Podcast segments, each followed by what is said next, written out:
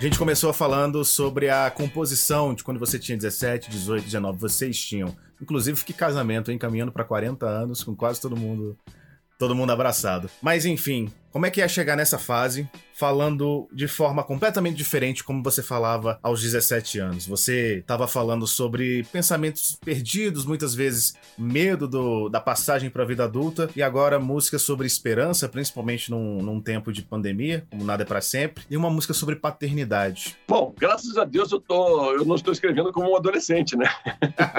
assim, pô, seria muito estranho com, com, a idade que eu tenho escrevendo com, com um adolescente, mas é natural, cara. A gente cresce, a gente, a gente amadurece, a gente apodrece, entendeu? A gente, pô, e, e, e, vai vivendo novas coisas e por isso mesmo a gente quer passar novas experiências. E a gente, é, é como eu, eu, até defini muito o Roda Gigante, né? Quando a gente lançou o disco Roda Gigante, por que o título Roda Gigante? Porque a nossa vida é isso, cara. É, na verdade, a gente passa pelas mesmas cenas o tempo todo. O que muda é a percepção da gente sobre essas cenas, sabe? Estou acontecendo de roda gigante, parece que não está indo a lugar algum, mas na verdade você está tendo a chance de olhar a cada volta com uma luz diferente sobre esse prisma. E, e, de uma certa forma, é o que acontece com as letras do, do Biquíni, entendeu? E a, a, Vida, por exemplo, é uma letra que o Coelho começou a escrever para dar de presente para o filho dele, Pedrinho, mas que no final todo mundo abraçou de uma forma incrível, sabe? Porque era ele estava fazendo exatamente é, é, a vontade de todos nós. Então todo mundo na, na gravação meio que estava ali tornando aquela canção a, a canção para homenagear né, os filhos. E, e assim veio também com, com o clipe, eu falei muito, pedelei muito com ele. Pô, vamos botar as crianças no clipe, vamos botar cenas da gente com, com as crianças tal. E, e, ficou muito bonito. E é o que eu acho que a gente, na verdade, eu, eu, já queria fazer isso desde o começo, quando eu pensei nesse disco, sabe? Tipo, cara, esse disco tem que falar de esperança, tem que falar de, de uma coisa positiva. Nós vamos estar, eu acho que, que a gente vai ter alguma coisa próxima ao que na época foi o Summer of Love, quando a gente sair disso. Imagina, né? A gente vai estar tá saindo de uma pandemia quando, quando finalmente acabar, porque não vai ser um apertar um botão, né? Vai ser um crossfade. Mas quando finalmente acabar tudo isso, a gente vai entrar numa onda realmente de uma, uma certa. Eu acredito que a gente vai ter uma euforia é, muito boa e positiva, né? Quando a gente está uh, é, vivenciar isso.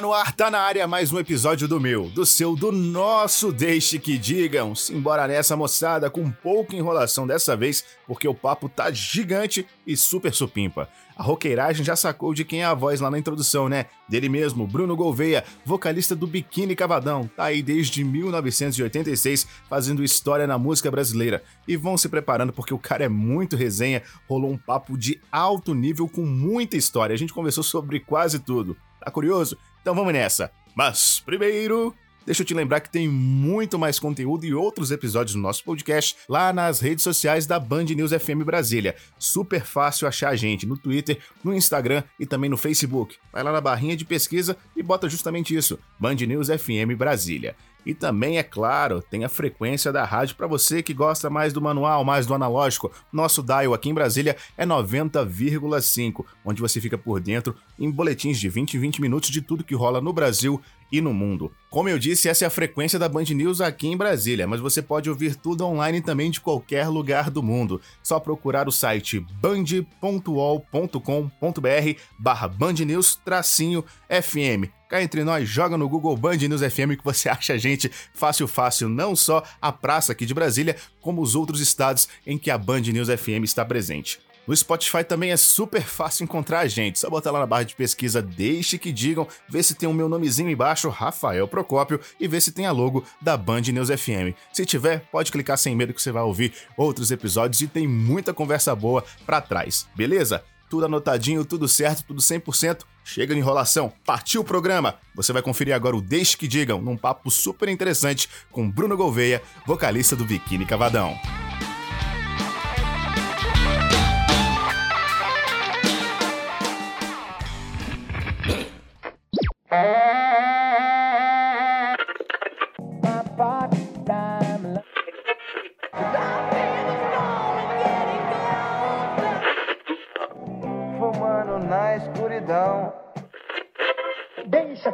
Diga, o que pensa, que fale. Deixa-se pra lá e vem pra cá, o que que deixa que diga, deixa que diga, deixa que diga, deixa que diga, deixa que diga, o que pensa, que fale. Deixa-se pra lá e vem pra cá.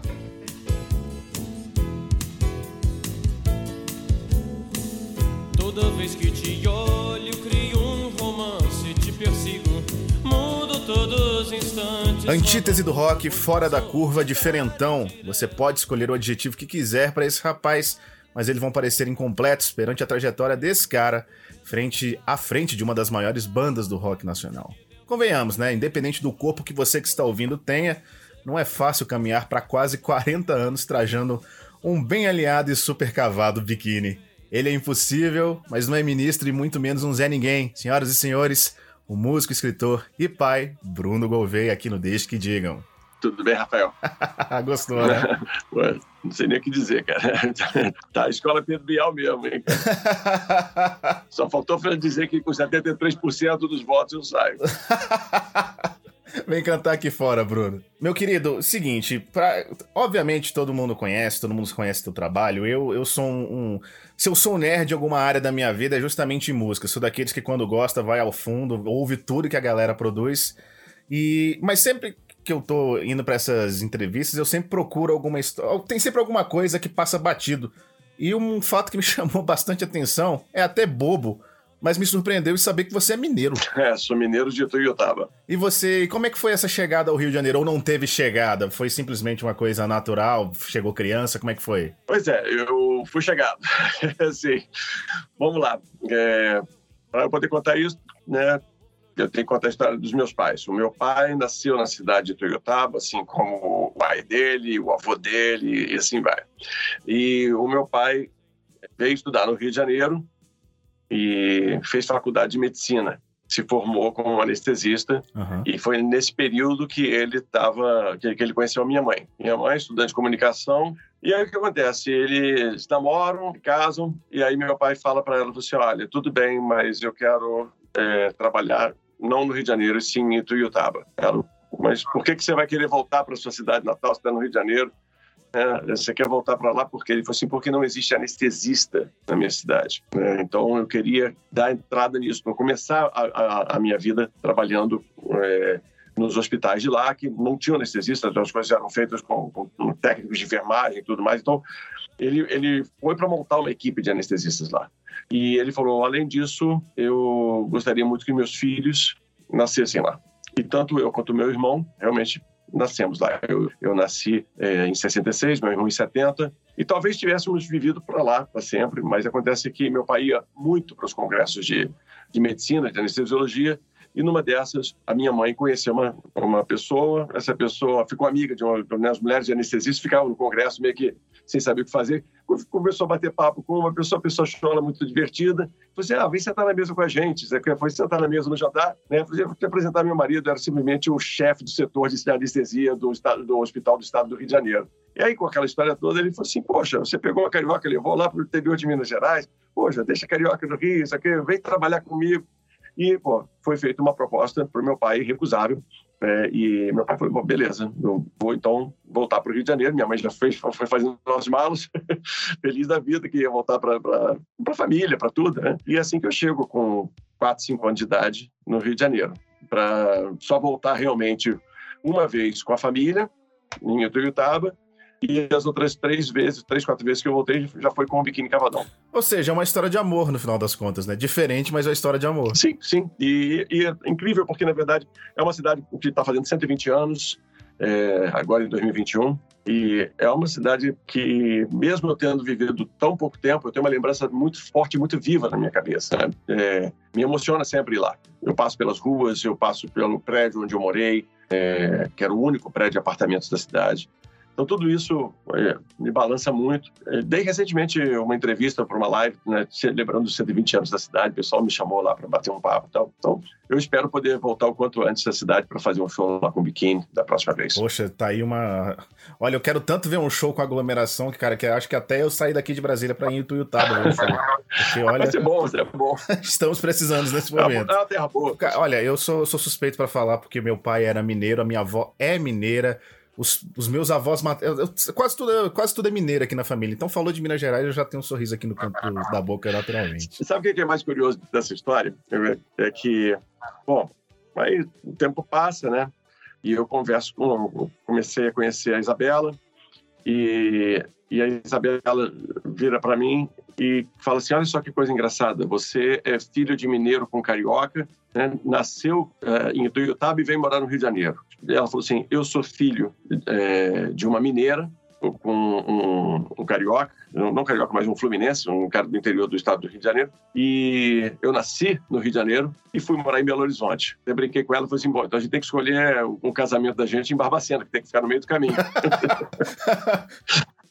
Mas a gente acabou, acabou se casando no Rio de Janeiro porque não, não tinha como ficar inventando muita coisa. Ou então, sei lá, casa na Serra ali, saindo entre Petrópolis e Juiz de Fora, também tá tudo certo também. Ah, tá tudo certo, né? Ó, vamos lá. Filho de médico, com a profissional da área de comunicação. E de onde é que veio a música? Bom, o meu pai é, tocou acordeon durante muito tempo. Ele era considerado um, um acordeonista virtuoso na cidade. Mas eu só soube disso muitos e muitos anos depois de ter fundado a banda. Eu realmente não sabia. É, é tão engraçado, eu dei de presente para ele, poucos anos atrás, a gente comprou um acordeon e, e, e deu para ele. Ele não tocava há 50 anos. Caramba. E eu e meu irmão demos o presente, assim, meio que é simbólico, né?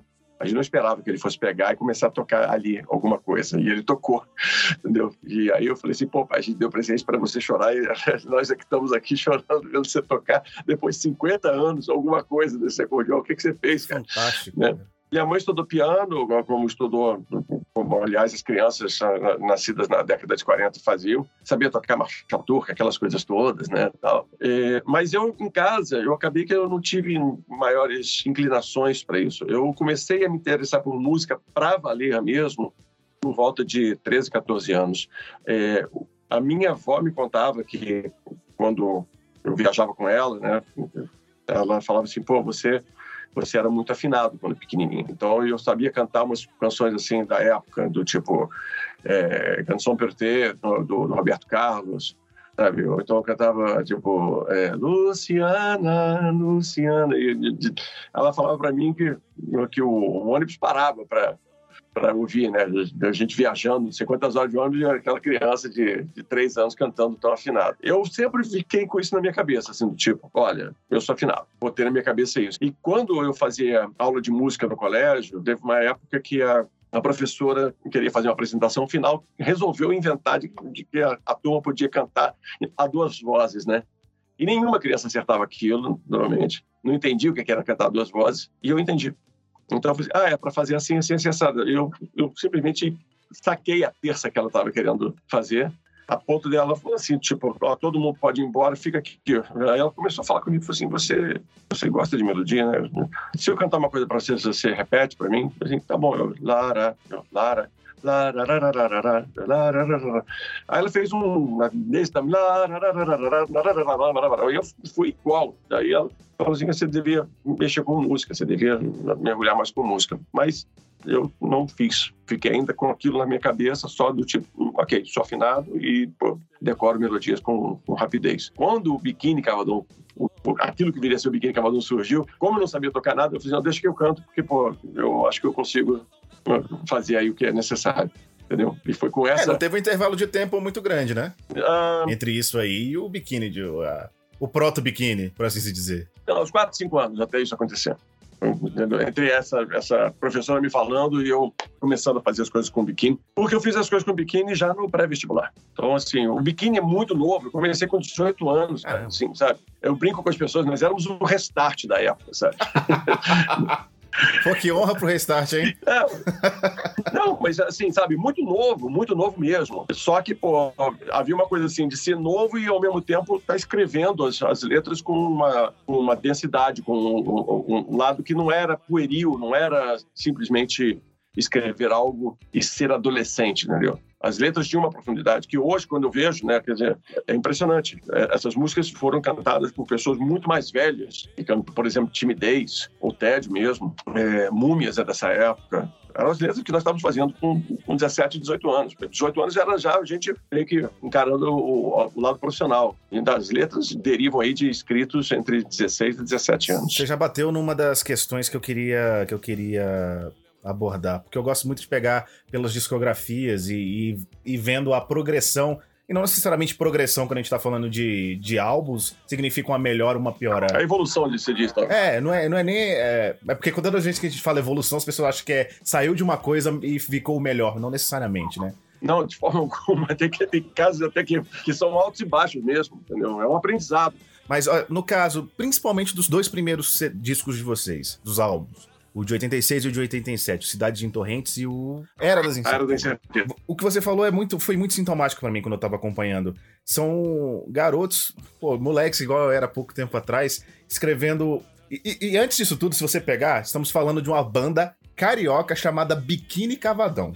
Se você traz um gringo e ensina ele português, ele vai achar com uma banda super lá em cima. E ele ouve esses dois primeiros álbuns e ele vai ficar, caraca, isso aqui me pôs para pensar de uma forma que eu não estava esperando. E a gente até percebe um, um pouco daquela incerteza jovem, sem saber exatamente o, o, que fazer naquela época, e, e um pensamento que a gente ia muito ver na música brasileira e internacional na década de 90, ou seja, vocês foram tocar nesse ponto um pouco antes.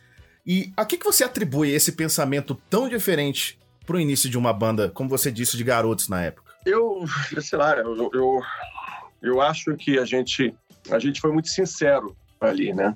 A gente estava colocando realmente as nossas incertezas. A, a, minha incerteza naquele momento era: devo fechar a, a minha faculdade de engenharia e apostar nisso aqui? Devo seguir adiante fazendo isso? Até, até que ponto a música vai ser a, o, o, ponto principal na, na, na, minha carreira, né? Então, assim, quando a gente fala dessas coisas, elas, elas vão transparecendo de outras formas dentro da, da, do trabalho. Tem uma coisa que eu, eu sempre gostei muito do nome Biquíni Cavadão, explicando. Inicialmente, o Herbert sugeriu o nome e eu fiquei, putz, cara, Biquíni Cavadão, né? Eu falei, putz, isso não vai dar certo. Ainda pensei com os amigos, falei assim, cara, esse nome não vai durar uma semana, vai, vai ser a mesma coisa que os outros. Mas não, ele veio, veio forte, mas era toda vez, as pessoas ficavam, né, pô, pequeno, caladão, não sei o que tal, né? Então, assim, tinha que ter um nome pomposo, sabe? É, tinha que ter uma legião urbana, sabe? Uma coisa assim. Não, a gente não, biquíni cavadão. Mas é tão bom a gente quebrar esse paradigma, sabe? A gente meio que é, se aprova real de que não se julga o livro pela capa. Então, assim, me agradava essa, essa coisa assim de... O Chacrinha chamava a gente, né, para biquíni gamadão, não sei o que tal, tava aqueles caras de terno e gravata, sem o menor interesse em lucrar com a coisa, né? As pessoas falavam assim, pô, a capa do primeiro disco de você vai ser uma bunda enorme, sabe? Eu falei assim, não, claro que não, cara. Então, os dois primeiros discos, eles trabalham muito nessa nesse discurso muito sincero, sabe, de tentar jogar as nossas angústias, as nossas ansiedades dentro desse álbum, né? de tipo que, que, vai acontecer com a gente, como é que as coisas vão ser. E o A Era da Incerteza é um disco que é muito... Nossa, ele é um, uma dor de cotovelo enorme, nossa, assim, porque nós entramos para lançá-lo, assim, com a certeza de que seria ali a hora da gente ter uma, um reconhecimento de que a banda não vinha a ser um biquíni de um verão só, que, que a gente estava fazendo alguma coisa importante. Mas a gente sofreu muito com, digamos assim, o desdém. Pouco se falou sobre o, o disco, a gente precisava muito ter uma, uma, resposta, as pessoas ignoraram completamente a coisa. E quando eu falo pessoas, assim, a, a crítica, o, os jornais, tudo mais, a gente estava depositando muita confiança naquilo. E não aconteceu, né? Então é um disco que tem é, boas tiradas, tem, tem boas canções ali dentro, mas ele foi um soco na boca do estômago pra gente, né? E foi difícil a gente até se, sabe, se reerguer naquele momento. Uhum. A gente, a gente ficou muito dizendo, ok, beleza, já deu. Sabe?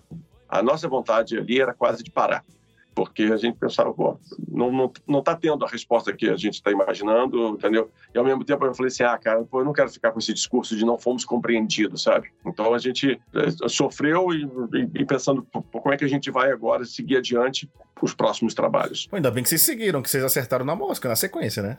Uma sequência de dois anos, que o segundo, que o terceiro disco ele vem em 89, né? É, o Zé de 89 foi um disco que. O que, que aconteceu com o Zé? É, cara, nós fizemos com o Zé um disco muito doido. Né? O Zé, para começar uma conversa, o Zé não tinha interface, explicando para as pessoas. Os discos, normalmente, eles, eles tinham entre cada faixa um, um espaçozinho de dois segundos entre o final final de uma música e o começo de outra. E isso se marcava no disco de tal forma que visivelmente você sabia quando terminava uma música e começava outra e o DJ fazia as coisas. Bom, nós inventamos de colocar coisas minúsculas. Podia ser um um zurro, sabe? Alguém imitando um jumento. Tem uma música que termina, oh, oh, depois já trava alguma coisa. Sim. Sabe? Aí tem um outro que são, a gente pegou os diálogos da, do, do, dos músicos que tocaram metais na, na, numa das faixas, então eles falando, ah, é, era o, o, disco, eh, aliás, o disco ele buscava fazer uma coisa que o Revolver dos Beatles queria ter feito. Os Beatles queriam ter feito isso no Revolver e não fizeram, hum. porque a EMI não deixou na época e a gente a gente tentou fazer de qualquer forma nesse disco e, e, e a gente entendeu por que a mãe não queria fazer, porque realmente os caras falavam, pô, eu não, eu não tenho nem como botar tua música para tocar no rádio, cara, sabe? E, e o Zé foi um disco que. A Maia não deixou, mas você pode olhar para trás hoje, virar pro Paul McCartney e falar: chupa Paul McCartney. Eu fiz. é, mas o, o, ponto é que a gente ficou muito. A gente fez um disco muito rapidamente, entendeu? Então a gente caiu numa armadilha assim, da própria gravadora. A gravadora, na época, tinha mudado o seu diretor. Ele, ele trabalhava, esse diretor, ele trabalhava antes na fábrica de, de frios Belprato. Quem, quem é antigo vai se lembrar. Bel, Bel, Bel, Belprato. Fazia linguiça, salsichas, essas coisas assim. Agora imagina, cara, a gente se sentiu exatamente assim, sendo tratado como salsicha, entendeu? Nossa. Porque foi uma, entrou num modelo de lançamento. Ó, faz isso, faz aquilo, faz aquilo, faz aquilo, tal, tal, tal. Deu três meses, ele falou assim, muito obrigado, tchau, o disco acabou. Então, não tem mais disco, não, não tem mais trabalho, não tem mais nada. Então, pra gente, foi a hora também de falar assim, cara, a gente tava pé da vida com, o disco. O disco abre, na verdade, com uma faixa chamada Bem-vindo ao Mundo Adulto. É a gente fazendo a crítica de toda essa máquina do, do entretenimento e, ao mesmo tempo, fazendo uma autocrítica a gente, né?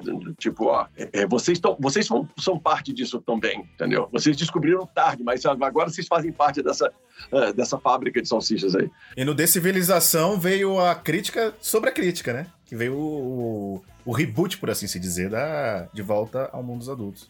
Bem-vindo ao mundo dos adultos. Sim, o Bem-vindo ao mundo adulto ele aparece no, no, primeiro e depois ele aparece no, no, no segundo com, com, uma reinvenção mais. É... Na verdade, nós se tivéssemos o que a gente tem hoje, a gente teria lançado um single com Bem-vindo ao mundo adulto e Meu Reino, entendeu? E, e a gente apenas colocou elas como faixas dentro do de civilização, porque era um CD e hora viva, nós podemos botar mais faixas do que, do que o normal, entendeu?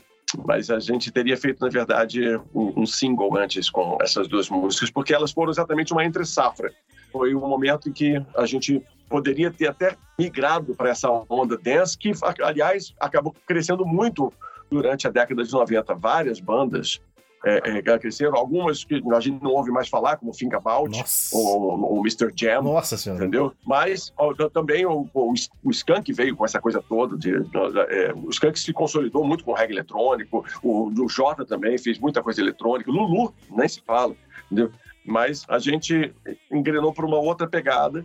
Assim, flertamos com a eletrônica, porque sempre tivemos um, né, sempre temos um tecladista, é para isso que tecladistas servem, né? Eles vão mexer ali, botar os sonzinhos é, eletrônicos. Mas o, o, o Civilização, ele é, na verdade, um disco de autocrítica interna para falar assim, tipo, não, peraí, o que, que eu estou fazendo e como eu vou fazer esse disco? Porque era o último disco do nosso contrato. A gente sabia que se não fizesse um disco legal, era dizer assim, ó, muito obrigado, tchau, cada um volta para o seu canto e vamos seguir com a, a, nossa vida. E a gente conversou muito, nós chegamos a passar, assim, vou dizer, meses fazendo conversas e mais conversas sobre o que, que a gente quer. Nós estamos entrando na década de 90, o que, que, é, o que, que vai ser fazer o rock brasileiro na década de 90, é, é isso. E que culminaram com o de civilização, com a forma da gente fazer esse disco. Voltando um pouquinho antes, para ainda para os dois primeiros álbuns, uma coisa que me chama muita atenção, mais coisas que me chamam atenção além das letras, da composição lírica, Primeiro, você vai me explicar como é que você convenceu uma gravadora a usar. Tá certo que outras bandas já tinham feito isso no final da década de 70 e, do, e dos anos 80, no, no, meio até a parte que vocês existiram, passaram a existir, como por exemplo o Paralamas, de usar muitos metais, usar uma pegada meio ska e tudo mais. Além disso, como é que foi convencer a gravadora a usar isso tudo no sistema de vocês? E como é que foi nesses primeiros álbuns? Isso é muito raro a gente ver em outras bandas vocês estão jovens fazendo músicas instrumentais. Se eu não me engano, são quatro músicas instrumentais nos dois primeiros discos. E exige uma concentração, um pensamento na construção muito grande, por mais que não se tenha letra. As pessoas muitas vezes não têm noção disso. E como é que foi é, concatenar isso tudo? Cara, na verdade, vamos lá. Eu, nós estávamos na Poligram e a, e a Poligram é uma gravadora, né? Foi uma gravadora que foi muito representativa do melhor da MPB da década de 70. Então você pode pensa num artista, você fala, cara, esse artista lançou disco pela Poligram. Assim, talvez poucas exceções eu, colocaria. Eu acho que Djavan não, não saiu na, na Poligram, mas por exemplo, Gil teve um, um período na, na Poligram é, no final da década de 60. É, você tem Mutantes no final da década de 60 na, na Poligram Polidor, na verdade. Aí você tem Chico, você tem Caetano, você tem Gal Costa, você tem é, Ney Mato Grosso, você tem Raul Seixas. Eu acho que o Tim não foi. Não, o Tim, o, o, o Tim também, o Tim, os primeiros dias do Tim foram por lá. Ele teve também vários discos lançados por lá. Mas Tim passeou de gravador para gravador o tempo todo, brigando com todo mundo. Mas assim, você vê como é que tem uma, uma, uma coisa assim. E aí tem o seguinte: nós estávamos realmente ali, assim, na meca da MPB, gravando disco de rock, querendo que a, as gravações fossem feitas fora de, um, de uma casinha que era, servia para abafar o som da bateria. A gente queria gravar do lado de fora para poder ter ambiência, para ter esporro tudo mais. E os técnicos olhando para a gente falando: não, tem uma, tem uma história incrível. A gente foi gravar no primeiro dia de gravação, é, um técnico falando pro outro assim: 15 PS ou 30 IPS? O outro virou e falou assim: 15? É rock mesmo? É, assim, explicando para vocês, é, IPS significa polegadas por segundo em inglês. Então, quando você gravava em fita, quanto mais fita você tivesse para gravar, ou seja, quanto maior a velocidade, mais fita passando pelo cabeçote, maior a qualidade. E o cara falou assim: não, tipo, põe velocidade baixa mesmo, menos fita passando, pior a qualidade. Tipo, põe qualquer coisa, é rock mesmo, sabe? Então era assim que a gente estava trabalhando nessa época, a gente brigando, não, tem que ser 30 FPS, o que, tá, tá, tá. Os bons resultados de Tédio e de No Mundo da Lua é que abriram espaço para que a gravadora é, falasse, não, o que, que vocês precisam? A gente, não, a gente precisa de um quarteto de cordas numa faixa, a gente precisa de, de metais na outra, vamos, sabe? É, isso tem muito, muito a ver com o nosso produtor, Carlos Beni, que tinha uma biblioteca sonora muito grande e que via ali uma chance interessante. Ah, eu acho também que, de uma certa forma, analisando hoje, acho que também havia um receio né, de estar tá nos expondo com é, uma formação da banda ainda muito crua, né? Assim, se você ouviu o primeiro disco, cara, pô, eu cantava tudo assim, muito batigadinho, sabe? Então, assim, era afinado? Era. Não tinha autotune para me consertar, mas eu ficava tenso para gravar aquelas, aquelas coisas todas, então queria caprichar. Tá, mas a interpretação ali, cara, é uma coisa que foi ganhando com o tempo. Né? Eu fui melhorando a, a, minha forma de cantar, como acho que qualquer um melhora a cada disco que grava, né? Mas, assim, é, e o Beni talvez estivesse tentando, sabe? Tipo, não, põe um, põe um adorno aqui, põe, põe um trompetista aqui, põe um, um, um clarinetista em timidez, para dar um brilho em cada uma das faixas, né? E que, e que pudesse realmente somar com as, as canções do Biquinho. Bom, eu falei muito sobre essa parte, volto a falar sobre as vinhetas. E as vinhetas, nós tínhamos ali 10 músicas, né? já tinha o suficiente para.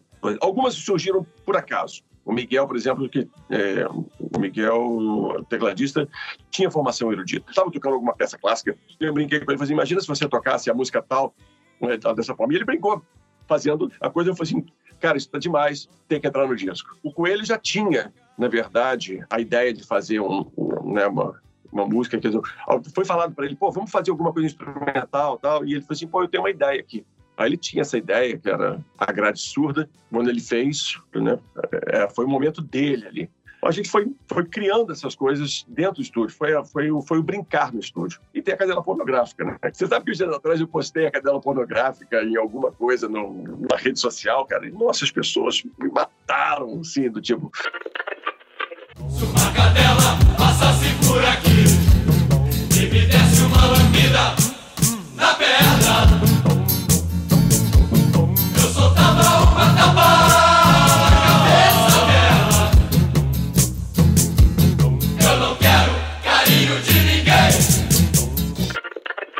os defensores de cachorro, você, como é que pode tratar o cachorro, entendeu? Aí o outro falou assim, falei assim, não, ele não se refere a cachorro, ele se refere a mulher. Eu falei assim, pior ainda, um querendo defender. Né? Aí vem o terceiro para falar que você se referia ao governo durante o período tal. É, é tinha que ter, mas a cadela pornográfica surgiu, na verdade, porque existia um, um cachorro uh, de brinquedo da estrela, e quando você apertava um botão, ele falava assim, meu nome é Dorminhoco, estou tão sozinho, me dá um abraço. Posso dormir com você? Aí porque a gente apertou o cachorro, né, falando, posso dormir com você? O baterista falou, sai pra lá, sua cadela pornográfica. e voltou dez minutos depois com a canção inteira pronta. Ele cantando, assim, ele gostava de fazer essas, essas musiquinhas rápidas, assim, pra ficar zoando. Então fez uma música para zoar o cachorro de brinquedo. E era uma coisa que a gente tenso gravando o primeiro disco, né? Então a gente falou, pô, vai ser bom a gente ter um, uma faixa que quando nada está dando certo, quando a gente não está conseguindo gravar aqui as, as ideias, então a gente para tudo, vamos gravar cadela pornográfica. E a gente gravava e ficava solto, ria, achava graça. E é sempre a sacanagem que fica presa na cabeça da gente, né? Pois é. o pior não é isso. É, a partir do segundo disco, a gente resolve criar uma caixa postal para as pessoas receberem comunicação, para a gente ter um contato. Não, não, como é que a gente ia saber se as pessoas gostavam do nosso disco ou não? Eu tinha visto isso no disco do Traje Rigor e achei legal. E essa caixa postal, a gente mandava e dizia que era do Clube da Cadela Pornográfica. Ora, que ideia mais estúpida. Imagina você chegando cansado né, em casa, tal, pegando as contas todas, conta de condomínio, luz, gás, etc. E, pô, pô, uma carta endereçada para sua filha, escrito Clube da Cadela Pornográfica. Você, que porra é essa, cara? Né? E no subtítulo, Biquíni Cavadão. É, não, exatamente. Não, papai, não se preocupe, é sobre o Biquíni Cavadão. Mas, como Biquíni Cavadão?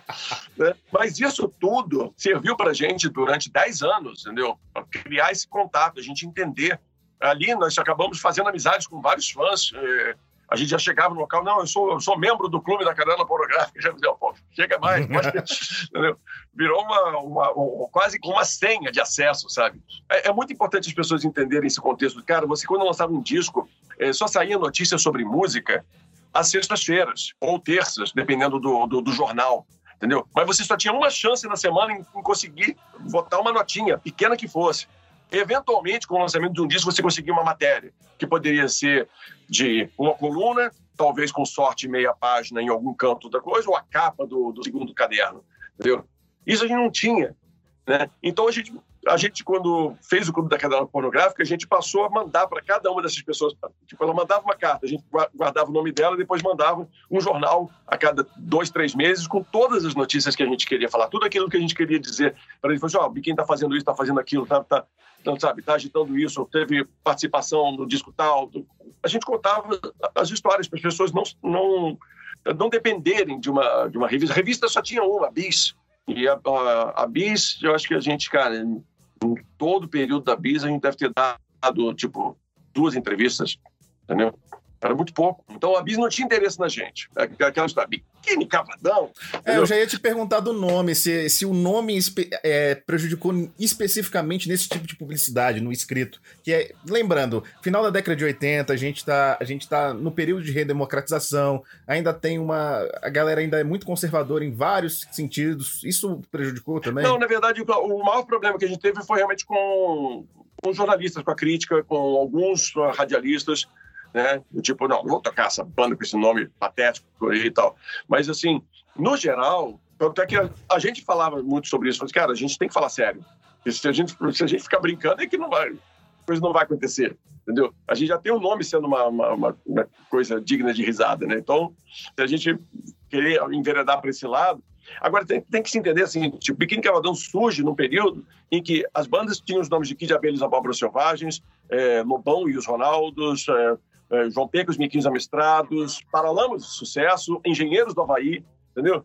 Então, os nomes eram assim, mas eu não sei te dizer porquê, mas, assim, de alguma forma, a impressão que eu tenho é que o, o nome Biquíni Cavadão acabou sendo mais estigmatizado. A gente penou mais com esse nome do que talvez outros artistas com, seus, com suas bandas talvez tenham passado. Impressão minha, não sei se eu estou querendo aqui bancar o sofrido, de repente, se eu falar um dia com o Berto, ele vai dizer para mim, pô, cara, Engenheiros do Havaí também foi um nome difícil de, de fazer as pessoas entenderem, entendeu? Mas o fato é que eu nunca quis abrir mão do nome, entendeu? Assim, eu falava, não, cara, se as pessoas vão ter que entender qual é a nossa proposta, mesmo com essa, com, com essa discussão. Assim, eu já, tive muita coisa, cara. Teve, teve crítico que literalmente escreveu isso numa revista, sabe? Era para fazer uma resenha sobre o disco, aí não caímos da resenha, caímos daquela, daquela, naquele painel que era só para botar carinhas ou estrelinhas de cada, de cada lançamento. E aí um único, uma única coisa assim, Pois é, um biquíni cargadão mesmo. sabe? Tá bom, valeu, valeu pela sua, pelos seus anos todos em, em, faculdade de comunicação. Você foi muito eloquente na sua crítica, você embasou ela bastante, sabe? Mas, cara, era seguir em frente, não dava para ficar sentado na sarjeta chorando. Foi, foi com uma certa teimosia que a gente foi foi seguindo com o nome de Biquíni Cavadão para vencer exatamente esses obstáculos e esses, estigmas. Carinho de ninguém.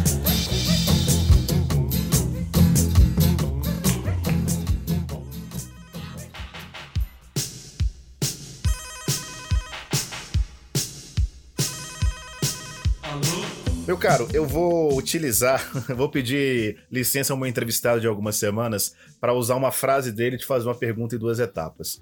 Eu conversei com o Duca Lendecker há algumas semanas e ele falou que uma das maiores felicidades do compositor é ver a música dele tomando corpo em outras vozes. Você concorda com isso? Com certeza. É, e quando eu falo outras vozes, não precisa ser alguém reinterpretando a nossa música, basta ser alguém cantando a nossa música, não importa quem, entendeu? Eu falo muito, eu, eu sempre subo ao palco e sempre agradeço a todos. Eu falo, eu falo muito isso, que o show, na verdade, é um exercício de gratidão. Subir ao palco, para mim, é poder encontrar frente a frente as pessoas que adotaram as nossas músicas e poder dizer obrigado para elas da forma que eu sei, cantando as músicas.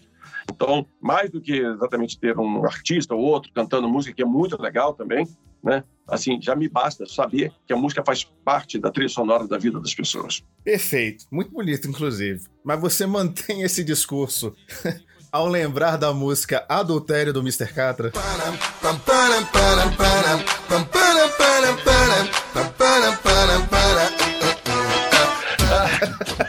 Cara, adultério do Mr. Catra é o seguinte: todo mundo pergunta para mim, assim, você gostou da, da, música que o Mr. Catra fez com o Ted? E eu falo assim, cara, como, como ritmo, como funk, etc., saber a onda que ele, que ele fez para Tédio é interessante. Nós pedimos, inclusive, nós chegamos a falar com o Catra na época, tipo, cara, grava tédio, não grava essa letra, entendeu? Todo mundo que me pergunta, eu falo, cara, claro que eu não gostei da letra, mas a letra não é minha, entendeu? Então, não tem problema algum.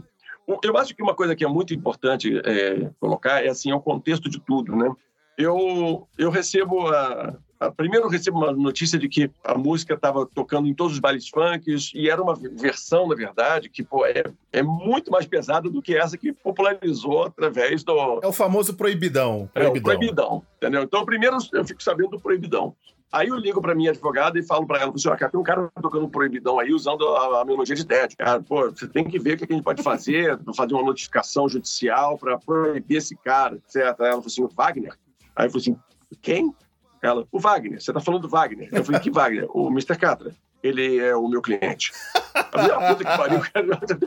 Peraí, você é minha advogada e advogada dele. Aí ela falou, pois é, Bruno, eu sou. Aí eu falei assim, caraca, cara. Tá... Mas aí ela falou uma coisa que me quebrou as pernas. Ele falou assim, Bruno, ele gravou isso porque ele ama o biquíni. Com certeza. Ele não teria gravado essa música se não fosse a paixão que ele tem pelo biquíni cavadão, entendeu? Aí eu comecei a entender qual era a onda do, do, do, do Catra, entendeu? O Catra era um cara que era que pegava qualquer música, pegava, tipo, primeiros erros do Kiko Zambianchi, eternizada pelo Capital Inicial. Ele, Se meu não parar de crescer, vai chegar no joelho. Pô, cara, é, esse, esse é o cara, entendeu? Esse é o, é o jeito dele. E, juntando com tudo isso, veio uma argumentação que foi dada por um, por um grande amigo que falou para mim assim: Tédio foi lançado em que ano? Foi em 85. Tinha censura nessa época? Tinha ainda, claro. Pô, o governo Figueiredo foi até o final de 84 e tal, mas a gente tinha que pegar e a censura ainda seguiu durante muito tempo. Ah, departamento de censura. Né? E você mandou, você ficou preocupado de ser vetado e tal? Eu falei assim, ah, cara, sempre pensa que pô, pode cair na cabeça de um maluco lá que não vai querer. É, graças a Deus, com muito, com, com muita sorte e, e, e, sei lá, com muito alívio, né? Eu pude ver a música tocando, etc. Aí ele virou para mim e falou assim: por que, que tantos anos depois você quer fazer o papel de censor? Não está mais aqui quem falou. E aí eu falei: você tem toda a razão, sabia? Assim, claro que você pode ter argumentação do tipo, cara, mas a canção é minha, eu não vou deixar as pessoas fazerem um pouco caso da canção. Mas ali havia uma coisa certa. Era uma canção que eu devia entregar para o público. E eu, eu, eu falei, cara, ok, tá, vocês vão decidir. Né? Vocês vão saber se é isso. ainda que dou na minha própria carne, entende? Então eu, eu optei por isso e, e a gente liberou a música tudo mais. A música realmente é, fez um sucesso tremendo. Ele ia em todos os programas e sempre, né, o cara sempre falava: Valeu, Brunão, valeu, super valeu, biquíni, aquela, aquele jeito dele. E, cara, sabe, eu, eu acho que eu, eu fiz o que eu precisava ter feito. As pessoas falavam, falavam, muito comigo sobre isso, né? Falavam assim, pô, você que né, no DVD de Fortaleza tá gritando música não se faz pra bunda, e deixa esse cara fazer uma coisa com a música. Mas eu falei, pô, ainda que dou na minha carne, cara, é assim, é aquela coisa, posso discordar muito de você, mas eu, eu vou defender até o fim o seu direito de, de dizer isso, entendeu? É, é, esse é o ponto principal. É claro que as consequências disso, bom, consequências, eu acho que positivas, de alguma forma, algumas pessoas entenderam a, a ideia, né, do, que aquela música era tédio, do Biquíni Cavador, que a gente não tinha nada com isso. Mas é, eu tive uma vez que a gente foi tocar num festival, cara, e aí tinha um desses portais fazendo cobertura, e o cara falou assim, começou a a escrever no portal. E o Biquíni inovou a fazer uma versão rock de um grande funk que está fazendo sucesso. É o pessoal que nasceu ontem, né? e olha, para terminar sobre esse assunto do Catra, eu vou te dizer uma coisa. Um coelho, guitarrista do Biquíni, um dia virou para mim e falou assim, cara, você sabia uma coisa? Ele tá certo. Eu falei assim, ele tá certo como? Ele falou assim, cara, a gente tem que começar essa música exatamente pelo, pelo solo de teclado. Porque ele começa a música.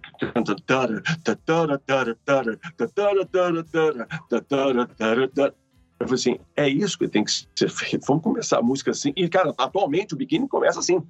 Um, dois, três, pá, começa da guitarra, fazendo esse, esse tema, entendeu? Então, pô, até eu aprendi alguma coisa com esse funkeiro. É, é o trecho que mais chama atenção mesmo. E ele teve essa, essa sacada, né? Ele de pegar, ouvir e falou, pô, isso aqui. O funk, o hip hop tem muito disso, né? Do sample, de pegar uma parada, de pegar o a alma da música, por assim se dizer, e bater em cima. Foi uma sacada realmente, pensando por esse lado, uma puta sacada mesmo. Não, ele, acertou em cheio, tanto é que, pô, a gente não pensou duas vezes em, em, em tocar música assim. É, cara, se ele tivesse vivo, quem sabe de repente ele estaria até cantando TED um dia com a gente. Eu, eu não ia cantar aquela letra dele, não. Mas, mas eu poderia chamá-lo até para um dia a gente cantar junto o TED, cara. Infelizmente, é, as coisas foram como foram com ele.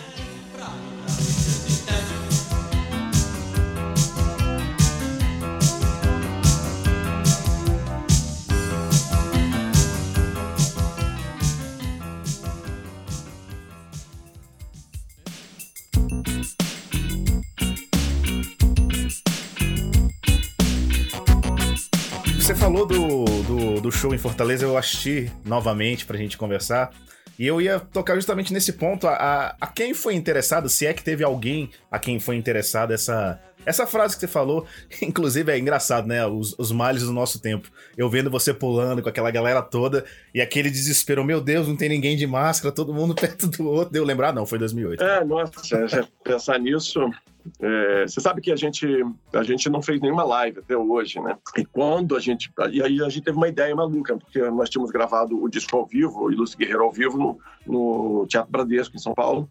E aí eu falei com, com o pessoal da nosso empresário, falei, cara, vamos ver se a gente consegue liberar o sinal desse show para as pessoas verem no YouTube, mesmo que por um pequeno período, mas para ver um show ao vivo do biquíni que eles não viram. Uh, aliás, não estou uma ideia inovadora, Metallica, Elton John, uh, Dave, Dave, Matthews. Muitos fizeram isso durante a pandemia. Né? Pegaram shows raros ou coisas que, de repente, que não estavam ao alcance de todos e disponibilizaram para as pessoas assistirem. E nós fizemos isso. E... Porque eu estava ficando angustiado vendo aquelas lives, sabe? Todo mundo tocando e... Aquele silêncio. Aí entrando uns clipezinhos assim sabe? Eu falei assim, putz, cara, que, que, que, loucura que nós estamos vivendo, pô. Não, peraí, vamos botar esse show para as pessoas verem que, pô, show é isso, show tem gente aglomerada, tal, tal, tal. Mas, assim, não dá para não, não dá agradar todo mundo. Teve gente ainda que, pô, vocês anunciaram uma live, estão mostrando isso, pô eu estou me sentindo lesado. Sabe? lesado pelo quê, né? Deu vontade de dizer, é, eu acho que você é lesado mesmo. Vocalista do Biquíni Cavadão briga com o internauta. Ah, exatamente. Então, não tem que falar nada nessas horas. Assim, Mas, é, voltando à questão de, de Fortaleza, a quem foi interessado. Cara, na verdade, nós penamos muito na segunda metade da década de 90 com um estouro de, principalmente do axé, do pagode também tinha um pouco disso, que era essa coisa assim do tipo, ó, tinha banda e tinham as bundas, entendeu? E, a, e, as bundas, se fossem muito boas, acabavam parando na Playboy, que era sinônimo de status, de upgrade, de alguma coisa assim. Eu estava uns dias atrás parando pensando nisso, que loucura isso, né, cara? Assim, não existe mais isso, revista de, de mulher pelada, da, da Playboy.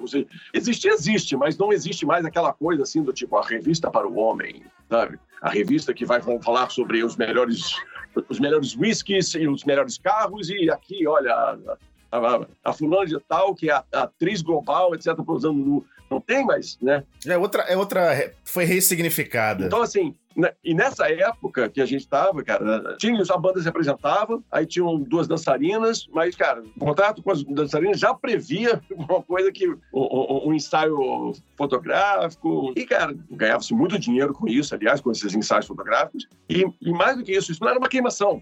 A gente meio que tentava ali nessa, nesse grito de, de, de coisa, a música não se faz com a bunda, e, e, eu falava, cara, eu não sou contra axé, não sou contra é, é, funk, nem pagode, nada disso, cara.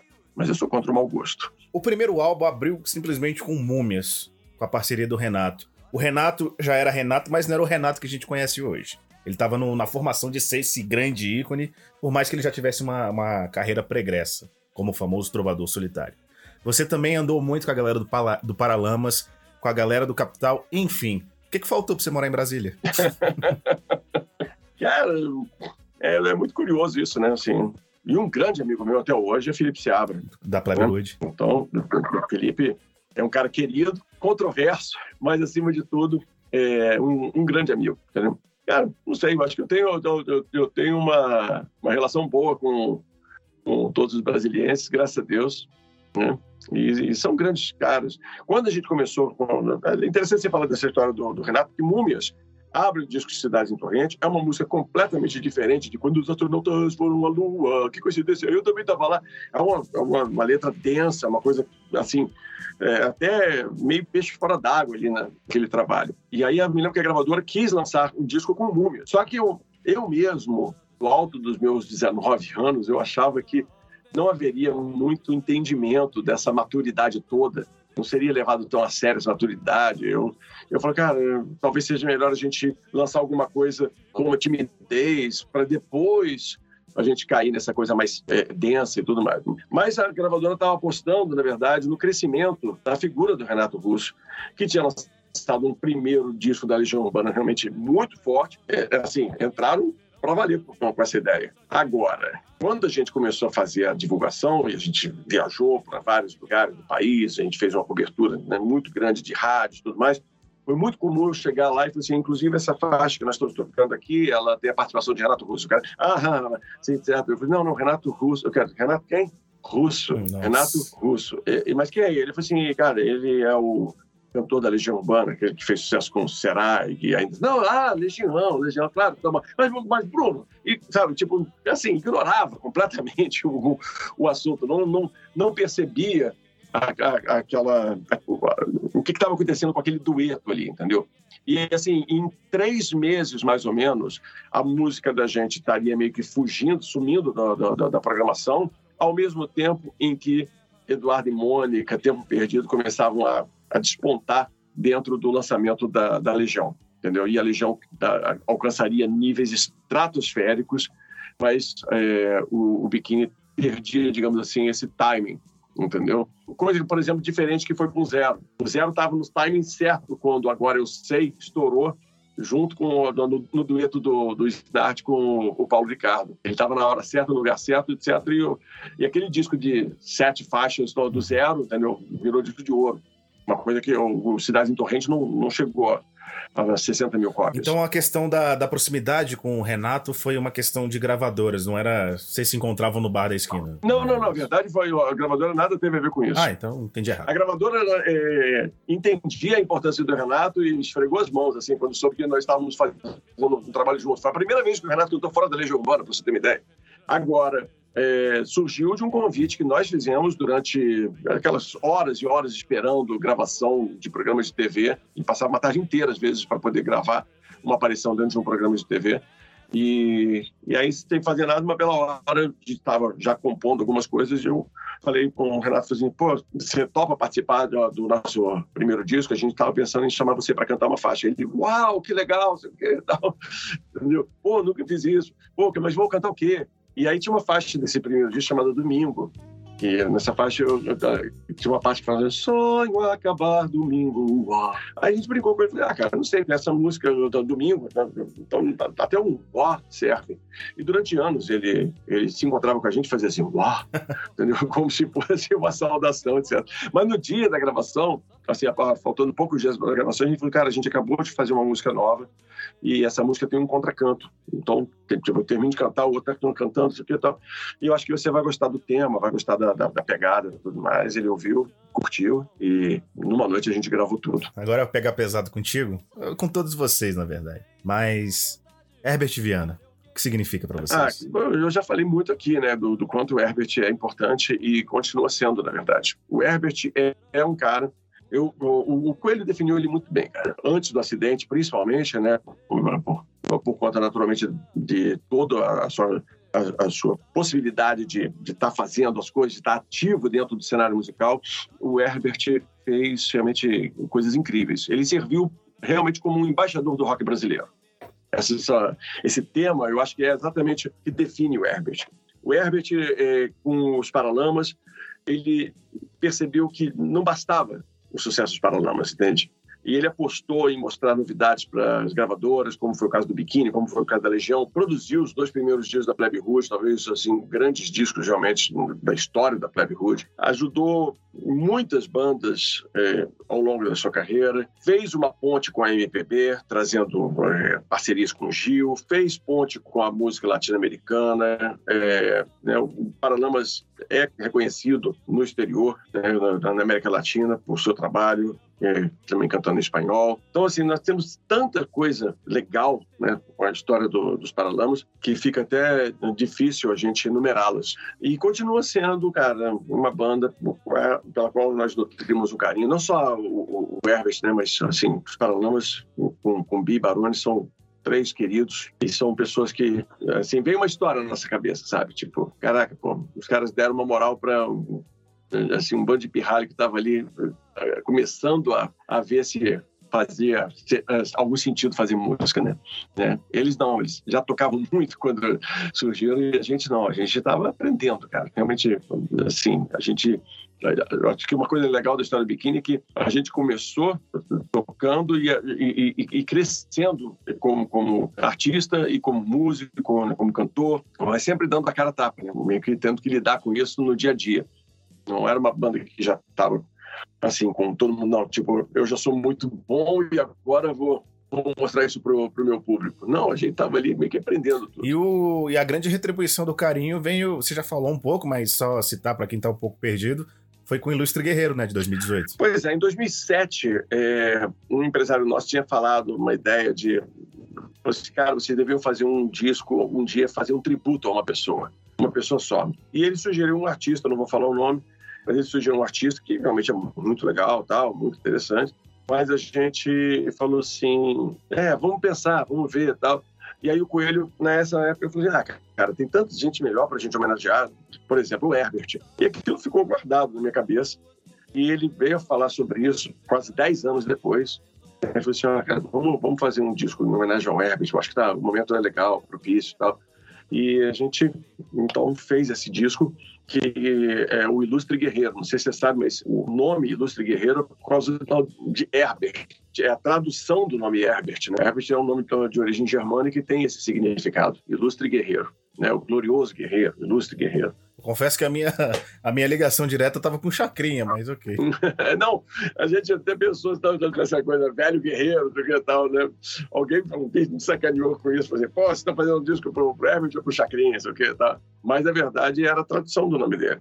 Então a gente fez o Ilustre Guerreiro, depois fizemos o Ilustre Guerreiro ao vivo. A gente, a gente gravou ainda mais é, algumas faixas para esse disco ao vivo. Nós fizemos algumas faixas de estúdio, três faixas, né? Quase o segundo, fizemos com Fui Eu e Caleidoscópio.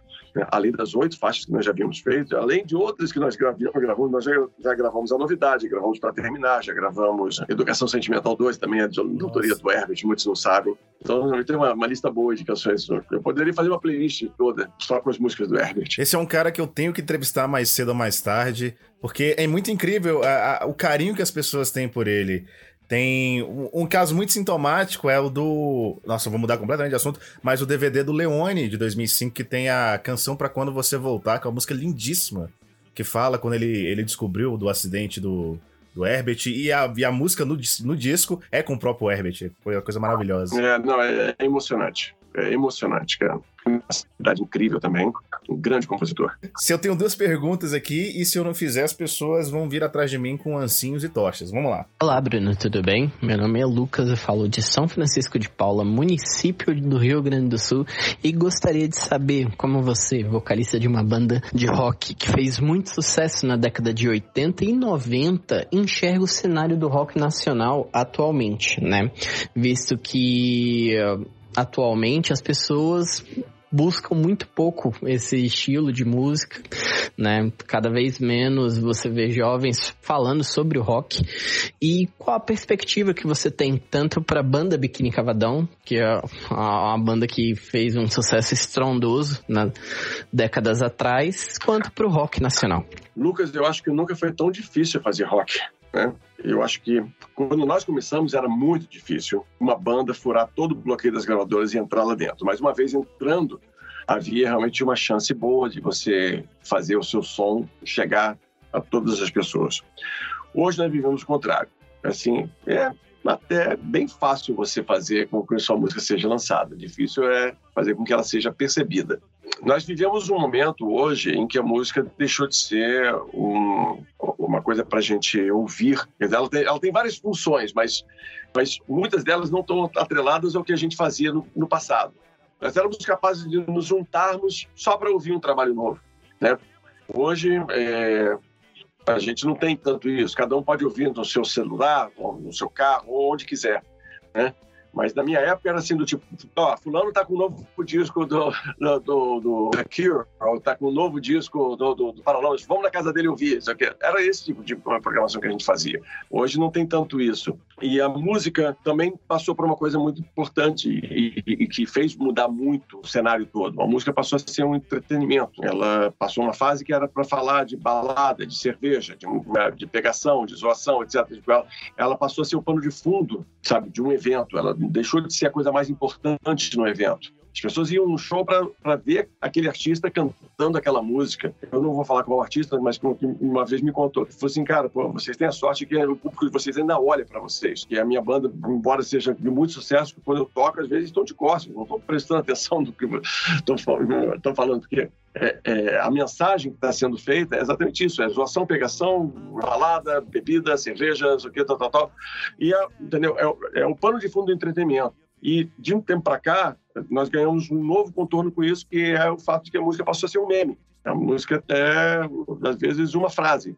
Uma frase que é muito engraçada, etc., uma piada, ou, ou sabe, uma coisa que, é uma frase acabou. Né? Então, é, fica difícil você querer falar com, com, com, o público, né, quando você quer exigir deles uma concentração maior sobre a, sobre a sua mensagem, sobre o que você está falando. Claro, tem gente que vai prestar atenção em você, tem gente que vai gostar do que você está fazendo, sabe? E quem sou eu para falar é, contra essas pessoas ou contra esses artistas que vivem fazendo essas canções, entendeu? É a vontade do povo, é o que eles querem ouvir. E, e até aí, tudo bem. Eu não sei fazer música desse tipo, vou continuar fazendo do meu jeito e sou grato a cada um que, sabe, para e, e dedica-se, além dos 15 segundos né, que está ali para prestes a apertar o botão do tipo próxima, sabe? E vai querer ouvir a música até o final. Então, o cenário do rock hoje carece disso. Mas eu acho que, número um, tem muita gente boa fazendo bons trabalhos, você pode garimpar e achar. Entendeu? Assim, você consegue encontrar eh, essas bandas fazendo trabalhos, às vezes, já no seu quarto, quinto disco, porque acreditam no que estão fazendo e você pode descobrir realmente algumas canções maravilhosas. Você acha que isso é cíclico? Assim, quando a gente observa a história, há sempre períodos e você acha que isso vai se encaixar no rock? Você acha que vai chegar um momento em que o rock vai voltar a ser, vai ter aquela, aquela relevância que, que ele teve no auge do Biquíni, no auge de tantas outras bandas dos anos 80? Ah, bom, vamos lá. O, o rock na Jovem Guarda é, teve uma força muito grande. Eu confesso que eu também nem gosto de usar, de usar esses termos que parece que a gente está sepultando um estilo que tem o quê? Caminhando para 50, 60 anos só aqui no Brasil. E é, é ruim falar disso dele ter dele voltar a ter relevância. Na verdade, ele só não está nos holofotes, mas ele sempre esteve aí, né? Eu, eu acho que, poxa, as músicas estão sendo feitas. Cara, isso. é- Vamos lá. A MPB tá sofrendo da mesma forma, entendeu? Você tem, claro, artistas que estão fazendo o seu trabalho de MPB e tá tudo jóia. E você tem artistas de rock que estão fazendo e tá tudo jóia. A verdade é que tanto a MPB quanto o rock, por exemplo, não estão mais entre as músicas, 100, as 100 músicas mais tocadas da sua playlist, entendeu? Quando muito aparece um ou outro artista que consegue furar esse bloqueio. As 100 mais tocadas hoje estão dominadas por outros estilos. Isso é para sempre? Não. Deve ter sido um saco para esses caras. Por exemplo, se eles tivessem nascido na década de 80, não ia ter espaço para funk ou para ou, ou, música sertaneja, porque era só rock. Entendeu? Se é cíclico, bom, eu não sei a amplitude disso, entendeu? Eu não sei a amplitude da onda, mas fatalmente, eh, tendo um trabalho legal, você vai de repente vir com uma, uma tsunami aí de bons compositores e muitas vezes esses compositores vão ser egressos desse período de ostracismo agora que estão. Acontece muito esse tipo de, de situação.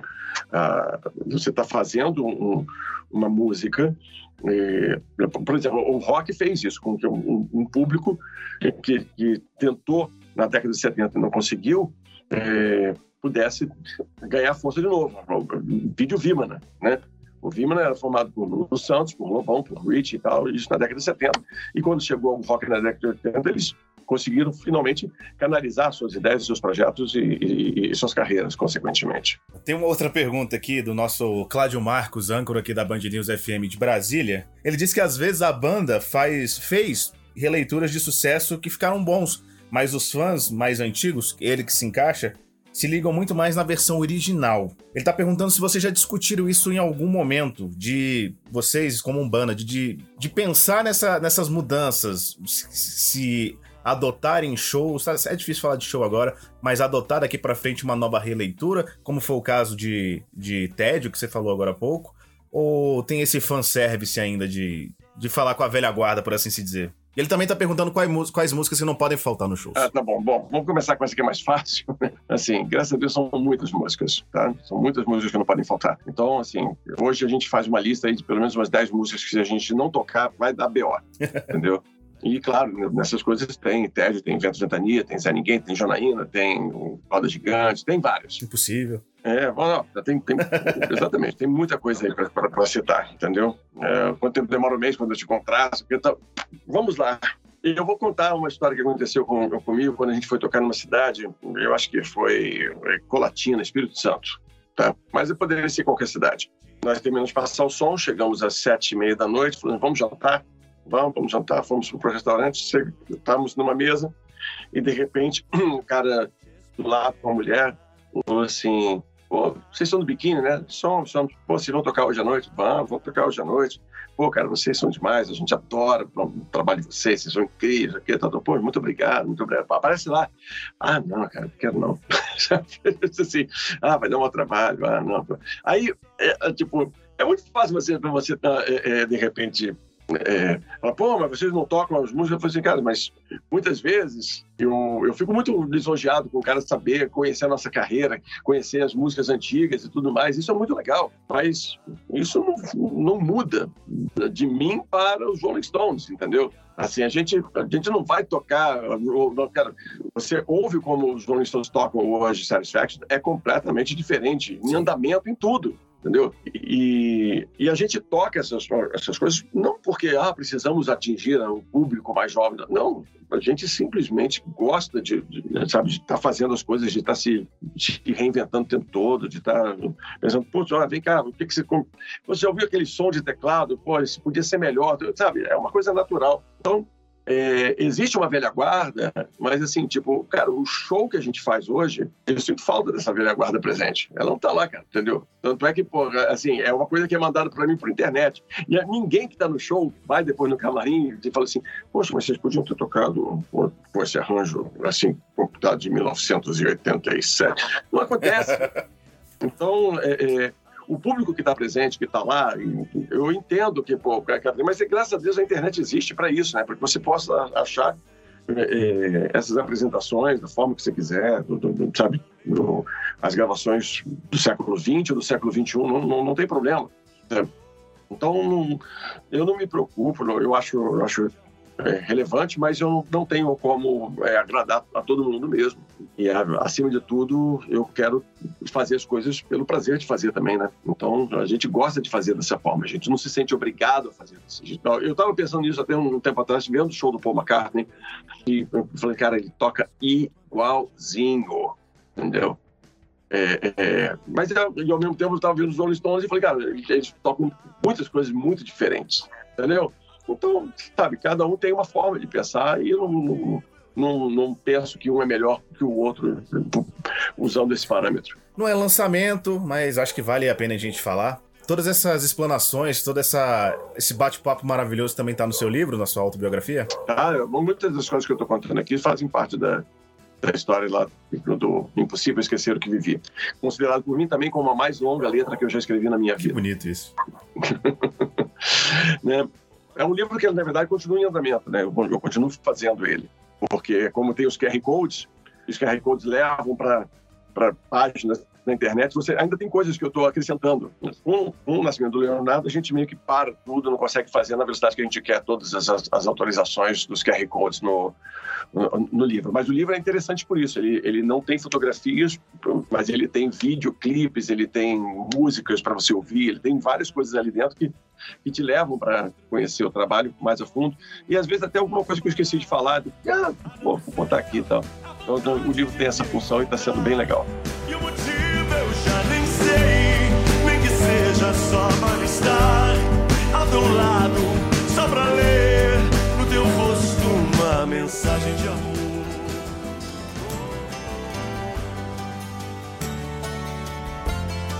Onde é que a galera confere os novos trabalhos do Biquíni, os antigos trabalhos do Biquíni? Onde é que o pessoal fala com você? Bom, as plataformas digitais do Biquíni estão todas presentes. Se você for no site do Biquíni, que é www.biquinicavadão.com.br ou biquini.com.br, tanto faz, é, você encontra link para todas elas ali, entendeu? Ou você vai testando, entendeu? Tem o, o, Twitter é arroba biquíni, o Facebook é, é barra biquíni cavadão, o YouTube é barra biquíni cavadão, o Instagram é biquíni, entendeu? Mas, assim, tem como achar. E, claro, as plataformas digitais é, de música, a gente está sempre colocando tudo lá tem muita coisa ainda para atualizar. A gente está mexendo, está conversando, inclusive fazer relançamentos dos discos com é, os discos mais antigos, colocando algumas demos que não tinham entrado, fazer edições deluxe, né, mostrando. Eu gosto muito dessas edições porque mostra o processo é, criativo e e também a mão do produtor, assim, né, para onde a música foi desde a hora que ela foi concebida de uma forma mais simples ou dentro de casa. Então, também são coisas que fazem parte desse projeto.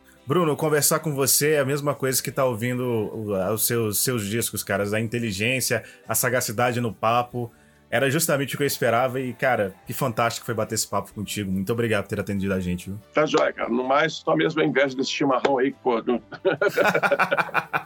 eu falei, pô. Meu querido, estando por Brasília, a casa tá aberta, viu? Vamos compartilhar uma coisa assim. Tá bom, que a gente partilha uma coisa aí. Tudo de bom. Ok, Rafael, muito obrigado. Valeu mesmo. Give us your sound. Window frames capture moments in time. but latitude captures the heart and mind. And latitude, full back.